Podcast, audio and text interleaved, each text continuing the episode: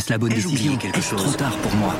Prenez vos décisions d'investissement avec le soutien de Clarity AI. Gérez votre portefeuille tout en lui assurant une croissance durable grâce à l'association d'une IA puissante et d'une grande expérience de l'industrie. Notre technologie augmente l'efficacité des processus réglementaires, y compris ceux liés à l'article 29 de la loi énergie-climat. Réduisez les risques et atteignez vos objectifs de durabilité en vous basant sur des faits vérifiés et des méthodologies transparentes. Clarity AI, la technologie au service des décisions humaines. Rendez-vous sur clarity.ai et passez à l'action dès aujourd'hui.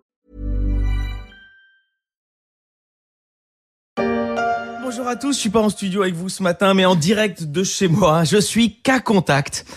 Euh, L'occasion pour moi de vous dire à quel point j'aime le télétravail, être tranquille dans mon salon. J'ai même pas de masque, j'ai pas de masque, c'est le bonheur. voilà, attendez, parce que j'ai reçu un mail, j'ai pas coupé le son de l'ordi. Voilà, c'est les choses qui arrivent. Le bonheur d'être en télétravail, la chronique d'Alex Vizorek m'a bien fait rire sur France Inter, entre le voisin qui fait des travaux ou sa maman qui l'appelle en plein direct parce qu'elle a confondu sa chronique avec celle de Dominique Seux sur la même antenne. Les joies du télétravail, disais-je, on n'a pas fini d'en entendre parler, même si cet effet secondaire du Covid-19 ne fera pas rire tout le monde.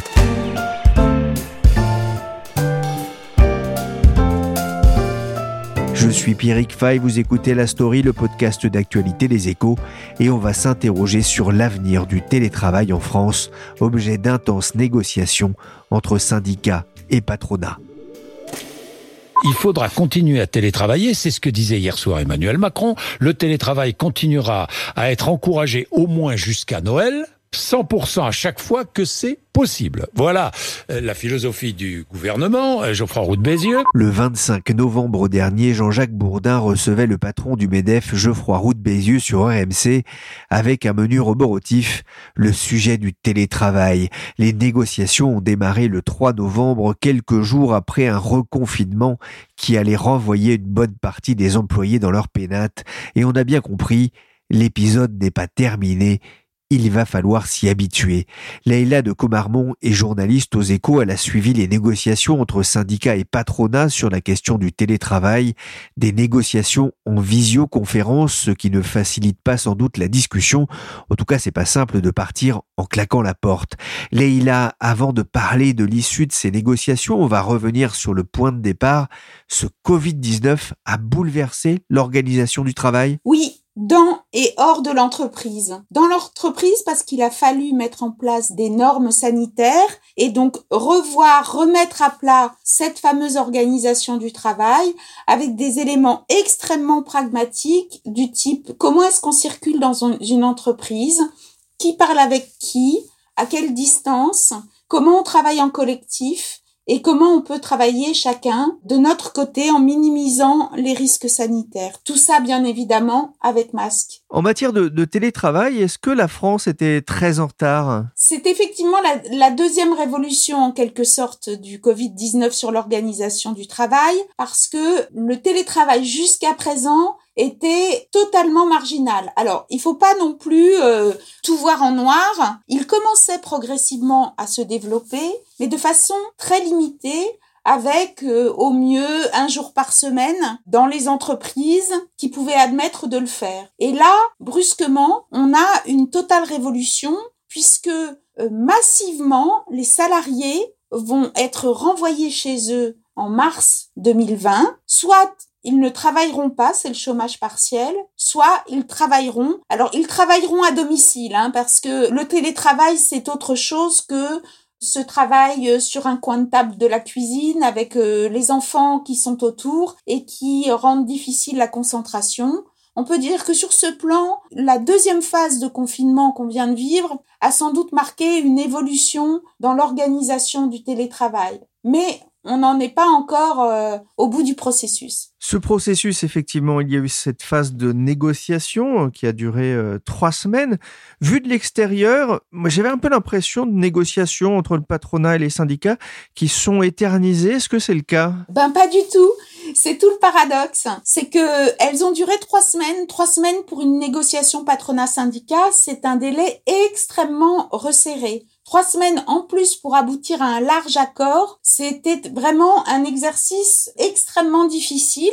Et puis, euh, vous l'avez souligné, le paradoxe, c'était trois semaines en télétravail, puisque les négociations sont faites en visio et qu'en même temps, vous aviez une grande masse de salariés qui les ont suivis depuis chez eux, puisque euh, dans le deuxième confinement, euh, il y a un sondage qui a été réalisé par le ministère du Travail entre le 4 et le 8 novembre, qui montrait que à ce moment-là, 45% des salariés du privé faisaient du télétravail et même 23% 100% de télétravail. Et puis, 27% allaient au travail, mais tout en disant que leur job aurait parfaitement pu se faire chez eux. On a l'impression aussi que les organisations euh, patronales restent relativement réticentes à l'idée du, télétravail. Ben oui, le télétravail, il pose la question du lien de subordination entre le salarié et l'employeur. Et d'ailleurs, l'accord donc euh, qui va être officiellement signé d'ici au 23 décembre, qui est d'ores et déjà validé euh, par les trois organisations patronales et quatre syndicats sur cinq, l'accord a un paragraphe qui précise bien ce lien de subordination. Et la difficulté pour les entreprises, c'est de percevoir comment est-ce qu'elles peuvent gérer des salariés à distance c'est-à-dire qu'elles n'ont pas directement en vue. Alors, il faut pas non plus exagérer. Hein. Il y a beaucoup de salariés. Je peux prendre l'exemple des chantiers de construction ou bien des salariés qui se déplacent. Il y a beaucoup de salariés qui ne sont pas euh, à la vue, à la main de l'employeur. Mais tout de même, là, c'est un changement de philosophie. Comment est-ce que on gère des salariés à distance lorsqu'ils travaillent chez eux ou d'ailleurs dans des tiers-lieux, hein, parce que ce n'est pas la seule option envisagée par l'accord sur le télétravail. Et c'est aussi très important puisque Parmi les enjeux, il y a un enjeu de, de qualité de vie des salariés et notamment un enjeu de temps de transport. Oui, c'est vrai que tous les salariés n'ont pas forcément un bureau à disposition chez eux. Ça veut dire que l'accord permet par exemple d'aller travailler dans des espaces de coworking? Tout à fait. Et c'est d'ailleurs un des enjeux, une des réflexions qui peut se, se développer dans les entreprises. Alors c'est complexe, hein, mais euh, on peut imaginer que des gens qui ont un grand temps de travail puissent... Euh, à certains moments, travailler pas loin de chez eux, c'est aussi, alors en termes d'aménagement du territoire, c'est aussi un formidable enjeu pour certaines villes. Et pourquoi pas certains rez-de-chaussée désertés par les magasins Quelles étaient les, craintes des syndicats euh, lors de cette négociation? Alors, les craintes, en fait, elles sont, euh, je dirais, en miroir de celles euh, des entreprises. Les craintes des syndicats, elles sont très concrètement sur euh, les conditions de travail de ces salariés. Et notamment évidemment vous avez parlé de l'ordinateur sur un, un coin de table de cuisine mais y compris l'ordinateur c'est-à-dire quel équipement. Les conditions de travail des salariés c'est aussi les enjeux de temps de travail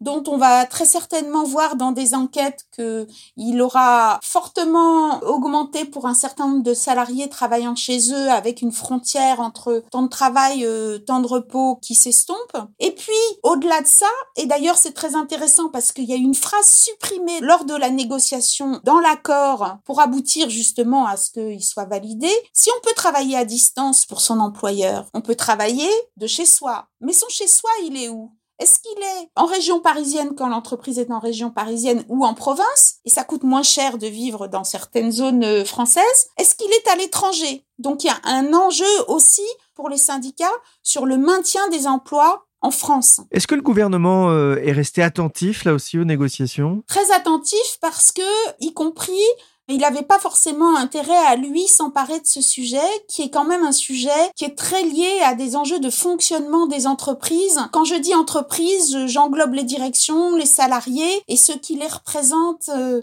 effectivement. Et puis, on l'a vu, on n'a pas forcément abouti à une loi. Et cet enjeu de soft law sur le télétravail était, je pense, pour le gouvernement, un enjeu important. Il ne souhaitait pas reprendre la main. Alors, comme dans toute négociation, il a soufflé le chaud et le froid aux uns et aux autres. Et il a, en tout cas, euh, contribué à faire se rapprocher les points de vue. Finalement, un jeudi dernier, un accord a été trouvé avec quatre syndicats sur cinq. Vous le disiez, globalement, qu'ont décidé les partenaires sociaux? Bah, Les partenaires sociaux, ils ont en quelque sorte donné un mode d'emploi. Il y a plusieurs points très intéressants dans cet accord. D'abord, ne serait-ce que de lire les têtes de chapitre. Vous verrez en lisant que tous les sujets importants sont évoqués jusque à la question spécifique des salariés handicapés, par exemple. Donc, euh, vous voyez qu'on va très loin dans le degré de précision des sujets sur lesquels il faut réfléchir en matière euh, d'organisation du télétravail. Sur le fond, ce que ça a apporté aussi, c'est la réaffirmation d'un certain nombre de principes. Le principe du double volontariat qui est un principe extrêmement important. C'est-à-dire que euh, l'employeur n'a pas le droit d'imposer aux salariés de télétravailler alors attention, hein, euh, il faut relativiser ce point puisque le télétravail peut être un élément du contrat de travail à l'embauche et que dans ce cas, aller vers un travail en présentiel, c'est pas si simple que ça pour le salarié qui aura été embauché avec une partie en télétravail. Cela dit, euh, ce qui est clair, c'est que euh, ce n'est pas un accord qui change la réglementation euh, de l'organisation du travail en, en télétravail. Le patronat avait affiché dès le départ son intention d'un accord ni prescriptif ni normatif. Ce n'est pas un accord au sens formel prescriptif ou normatif, c'est-à-dire qui imposerait des choses aux entreprises. Mais il faut bien comprendre que la vraie vie d'un accord, ça n'est pas que les règles qu'il impose. Pourquoi est-ce que la CGT euh, fait bande à part ben Justement parce que la CGT considère que il n'y a pas d'avancée en termes de droits pour les salariés, en l'occurrence les télétravailleurs. Les autres syndicats considèrent que ce document Enfin, Yves Verrier dit par exemple, le secrétaire général de FO, il explique que ben un accord euh, par le fait qu'il existe, effectivement, euh, ben il est quand même, euh,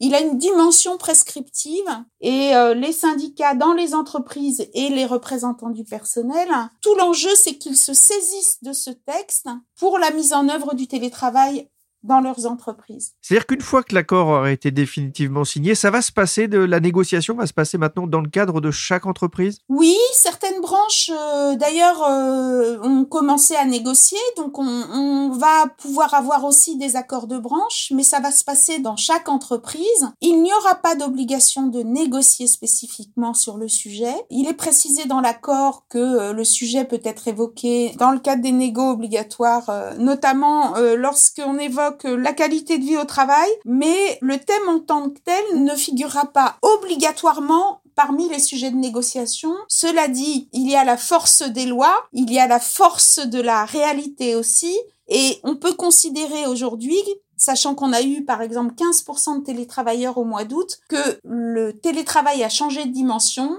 et que c'est un sujet qui va s'inviter dans les discussions, évidemment, puisque, y compris, il pourra y avoir à la fois des demandes des salariés, mais aussi des craintes sur les enjeux de réorganisation et d'organisation du travail euh, pour euh, ceux qui travailleront à domicile, et que donc, voilà, c'est pas obligatoire, mais ce sera très certainement un thème fort de négociation dans les entreprises. Le MEDEF ne cesse de répéter 700 accords euh, signés depuis le début de l'année, c'est un record. C'est vrai que la thématique va prendre de la place. Qui va décider d'ailleurs des postes qui seront bah, télétravaillables? Là, vous touchez à un sujet extrêmement sensible pour les entreprises, parce qu'il touche à leur pouvoir de direction. Ça a d'ailleurs été un des nœuds de la négociation, une des difficultés en cas de force majeure, et le patronat tenait comme à la prunelle de ses yeux à la réaffirmation de ce pouvoir de direction. Cela dit, encore une fois, il y a le principe et la réalité.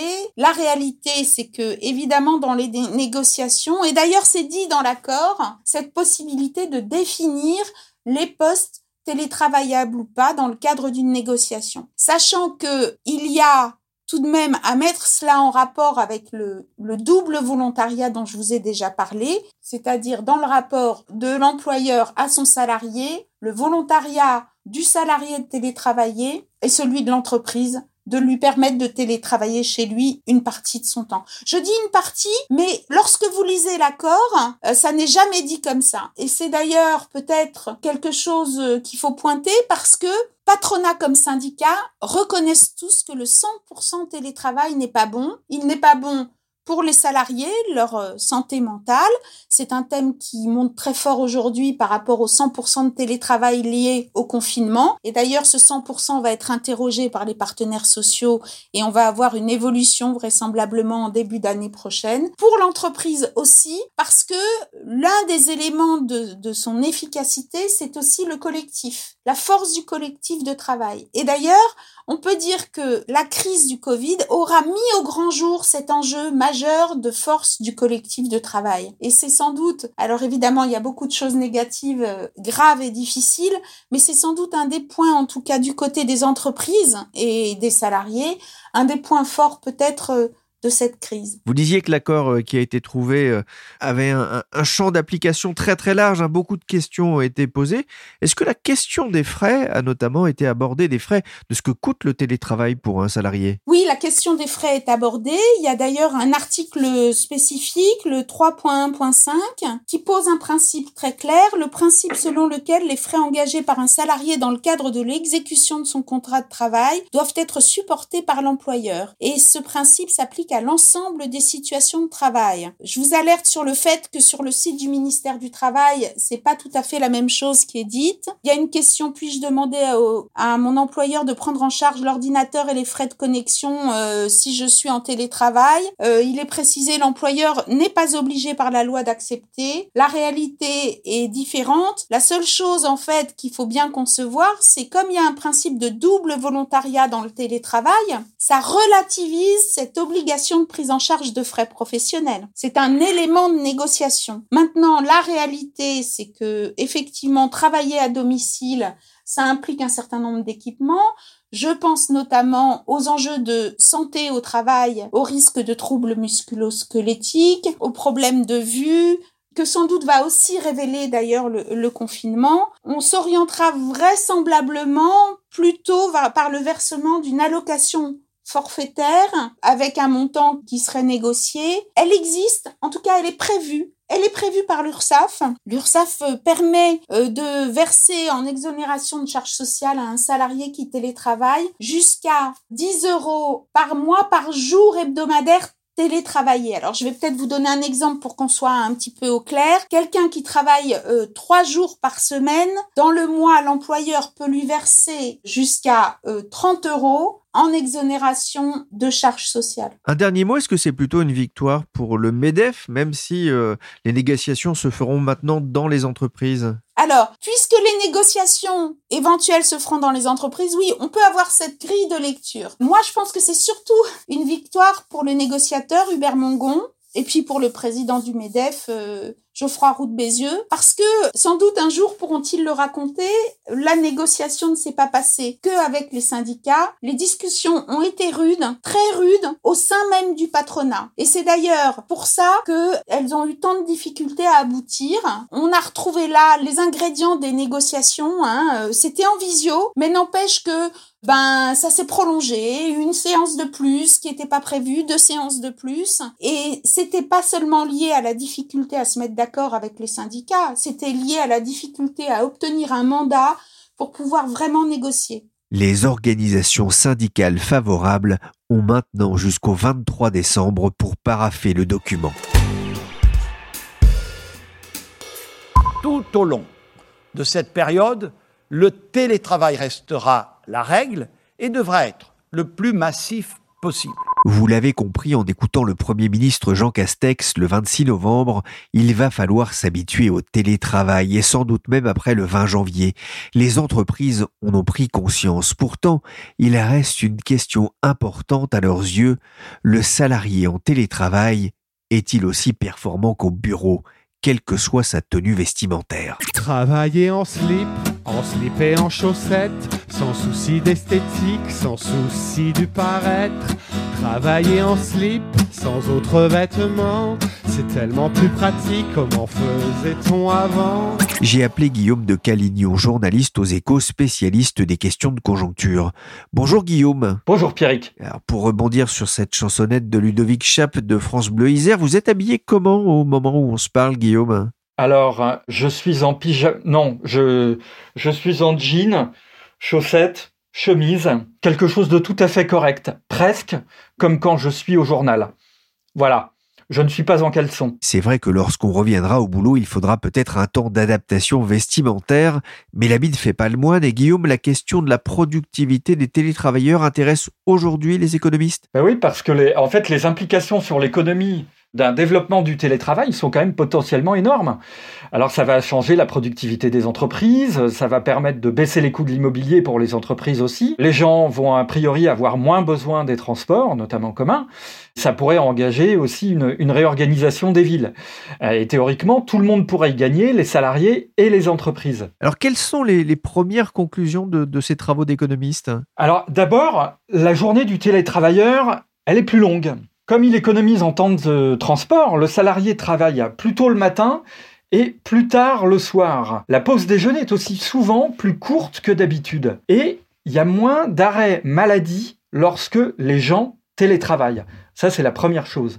La seconde, c'est qu'il semble que la productivité des salariés en télétravail soit meilleure, mais à une condition, il faut que les tâches soient individuelles et qu'elles exigent un fort contenu intellectuel. Ça peut être aussi le cas des tâches répétitives.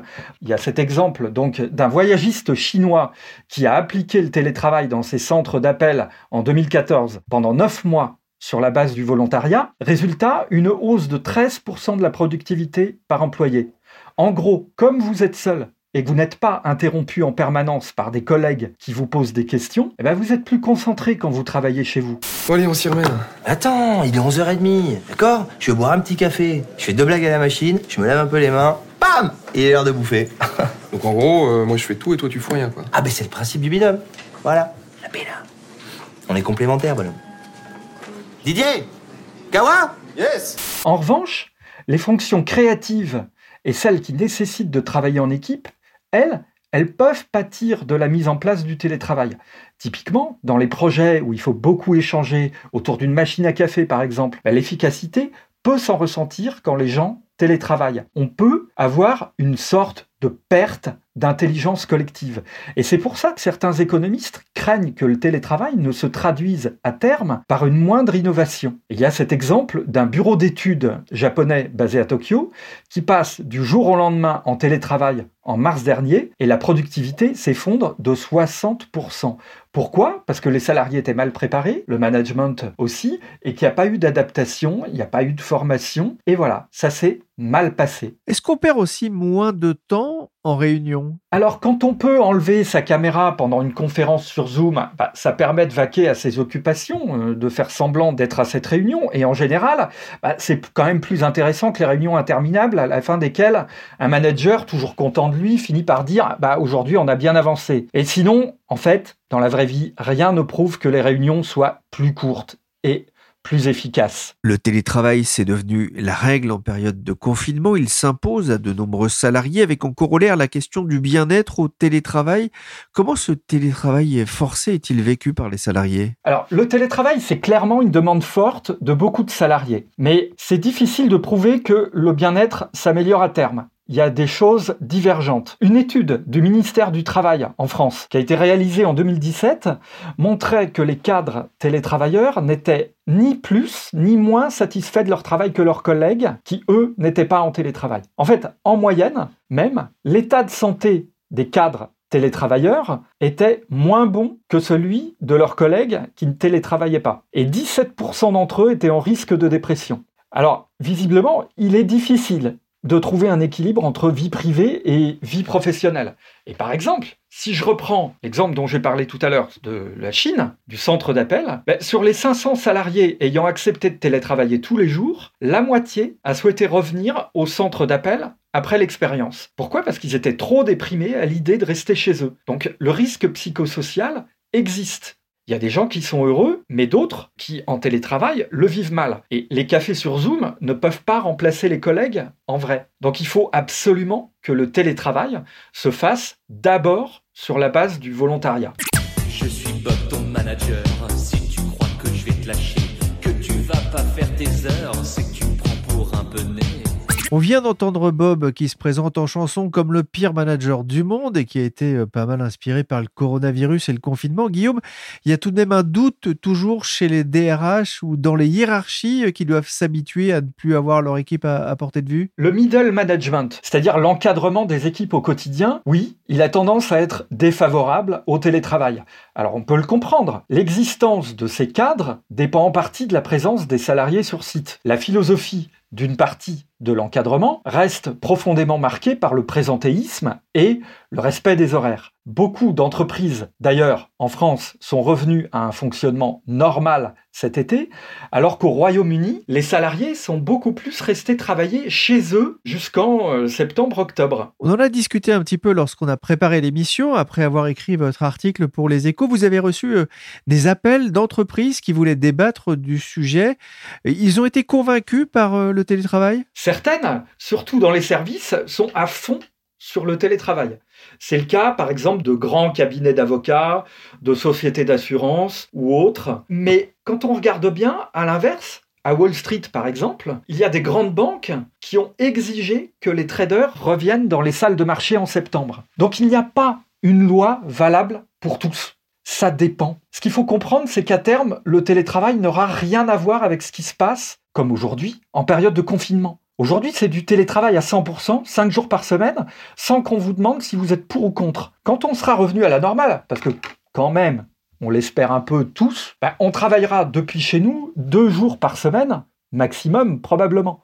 Donc, nous aurons encore des relations sociales au travail, des interactions avec nos collègues et pas seulement via Zoom, Team ou Skype. Et ce qui se passe aujourd'hui n'est pas ce qui aura lieu demain. Alors Guillaume, justement, quel est le secret pour réussir le télétravail en entreprise? Bah, Ça dépend d'abord de la négociation entre le management et les salariés. C'est quand même particulièrement contre-productif, toutes les études le montrent, de forcer les gens à télétravailler. Ensuite, il faut équiper et former ces salariés. Ça veut dire investir dans les nouvelles technologies, dans des PC portables évidemment et des smartphones, et permettre aux salariés de pouvoir se débrouiller chez eux avec ces outils. Ensuite, la qualité du management, qui est quand même un problème en France, là encore, les études le montrent, est primordiale. On se voit moins, mais on a quand même besoin de plus souvent se parler. D'autant qu'il peut y avoir une tendance à la taylorisation de certaines tâches avec une surveillance électronique du salarié à distance. Donc il faudra absolument laisser quand même une certaine autonomie aux salariés et les motiver au quotidien. Et comme le télétravail pousse à une individualisation encore plus poussée des tâches, eh il va falloir que les entreprises définissent encore plus clairement les objectifs qu'elles donnent aux salariés. Parce que ce sont ces objectifs et le respect de ces objectifs qui vont définir en partie la rémunération des salariés. Ces sources potentielles d'économie pour les entreprises? Oui, parce que pour les entreprises, c'est potentiellement moins de location de bureau, mais ça signifie aussi pour le salarié de perdre évidemment son bureau attitré et de se retrouver en flex office, comme on dit, d'où les économies de bureau. Pour le salarié, c'est une économie euh, de son côté en temps de transport, mais aussi en dépenses. D'un autre côté, le télétravail exige des dépenses de la part de l'entreprise, comme on l'a vu en matériel informatique et en formation, et pour le salarié aussi, parce que le salarié sera quand même plus productif s'il dispose d'une pièce à lui pour travailler depuis son domicile. Et c'est là que le télétravail peut inciter à se loger plus loin des grandes métropoles et pourrait revitaliser à terme les villes moyennes, où l'immobilier est aujourd'hui moins cher. Bonjour monsieur, je, viens vous voir euh, pour mon augmentation. Euh, mon augmentation. Euh, non, je disais, je, viens pour... Euh, enfin, à propos de mon salaire. Ah si, si, j'ai déjà été payé, c'est pas le problème. Même en sketch, comme ici avec Claire Gérard, la question des augmentations en entreprise, ce n'est pas simple. Mais Guillaume, est-ce que le télétravail peut avoir aussi une incidence sur les salaires? La négociation salariale, c'est toujours un rapport de force. Or, à la sortie de la crise du Covid, vu le chômage auquel on peut s'attendre, on peut quand même sans grand risque tabler sur de faibles augmentations de salaire en France pour le télétravailleur moyen. Mais en plus, comme le télétravail élargit le bassin de recrutement des entreprises, il constitue un élément de plus pour faire pression sur les salaires. Imaginez une entreprise parisienne de service. Si ses salariés décident de travailler plusieurs jours par semaine, cette entreprise peut se dire que ses prochains recrutements, bah, elle pourra les faire à Reims, à Tours ou même, pourquoi pas, à Rennes. La concurrence entre salariés s'accroît et donc cette entreprise aura le réflexe de dire bah écoutez monsieur, euh, vous habitez Rennes, les loyers ils sont un tiers moins chers qu'en région parisienne et donc il euh, n'y a rien d'injuste si vous êtes payé 10% de moins qu'un cadre parisien. Bah, euh, au-delà de cet exemple, on peut aussi euh, même envisager que certaines fonctions dans les services soient délocalisées à terme, alors que jusqu'à maintenant, les délocalisations étaient un phénomène qui touchait quasi exclusivement l'industrie. Pourquoi ne pas recruter des journalistes en Pologne, à Varsovie, qui parlent très bien anglais, pour faire le travail assez robotique de journalistes parisiens d'agences de presse, bah, c'est ce que euh, l'agence de presse Thomson euh, Reuters a fait il y a deux ans. Bah, si ça se concrétise, bah, cet effet serait complètement dévastateur pour les économies européennes. L'autre conséquence qui va peser sur les salaires, c'est que le télétravail va avoir un impact sur les formes d'emploi. Si vous n'êtes plus physiquement présent dans l'entreprise, bah, vous pouvez ne plus être salarié, mais devenir un simple fournisseur de services. Peut-être que le télétravail va booster le nombre d'auto-entrepreneurs. La relation employeur-salarié, pourquoi est-ce qu'elle ne laisserait pas la place de plus en plus à celle qui lie le fournisseur à son client? Et d'ailleurs, on voit déjà ce phénomène au Royaume-Uni en place depuis euh, quelques années. Les cadres sont de moins en moins salariés au Royaume-Uni et de plus en plus travailleurs indépendants. Et ce qu'on remarque, c'est que ce mouvement, il s'est accompagné d'une baisse de la rémunération de 25% pour les personnes concernées. Généralement, je dors 20 heures, je me lève juste pour manger, faire 300 mails aux travailleurs. Ils bossent pour moi, je peux glander. Télétravail pendant 4 heures, j'ai pas besoin d'être motivé, chante encore Bob le manager avec son bonnet Rasta sur la tête Décidément, le télétravail donne beaucoup d'idées aux chansonniers. Sur la durée, euh, Guillaume, est-ce que ça ne risque pas tout de même de réduire le, ce lien entre l'entreprise et les salariés, de diminuer la fidélité envers une entreprise? Possible, hein, Pierrick. On verra peut-être aussi euh, une explosion du nombre de fêtes organisées par les entreprises euh, pour donner l'occasion aux salariés de se retrouver, de se sentir comme faisant partie d'un collectif. Bon, mais ce qui est sûr, c'est que comme le télétravail est une forte demande des salariés, bah, les entreprises qui ne s'y convertiront pas auront, elles, du mal à attirer les talents dans les prochaines années. Merci Guillaume de Calignon et Leïla de Comarmont, journaliste au service France des Échos, pour cet éclairage sur le télétravail. La story s'est terminée pour aujourd'hui. L'émission a été réalisée par Willy Gann, chargé de production et d'édition Michel Varnet. Vous pouvez suivre la story sur toutes les applications de téléchargement et de streaming de podcasts. Abonnez-vous pour ne manquer aucun épisode. Pour l'actualité en temps réel, rendez-vous sur leséchos.fr.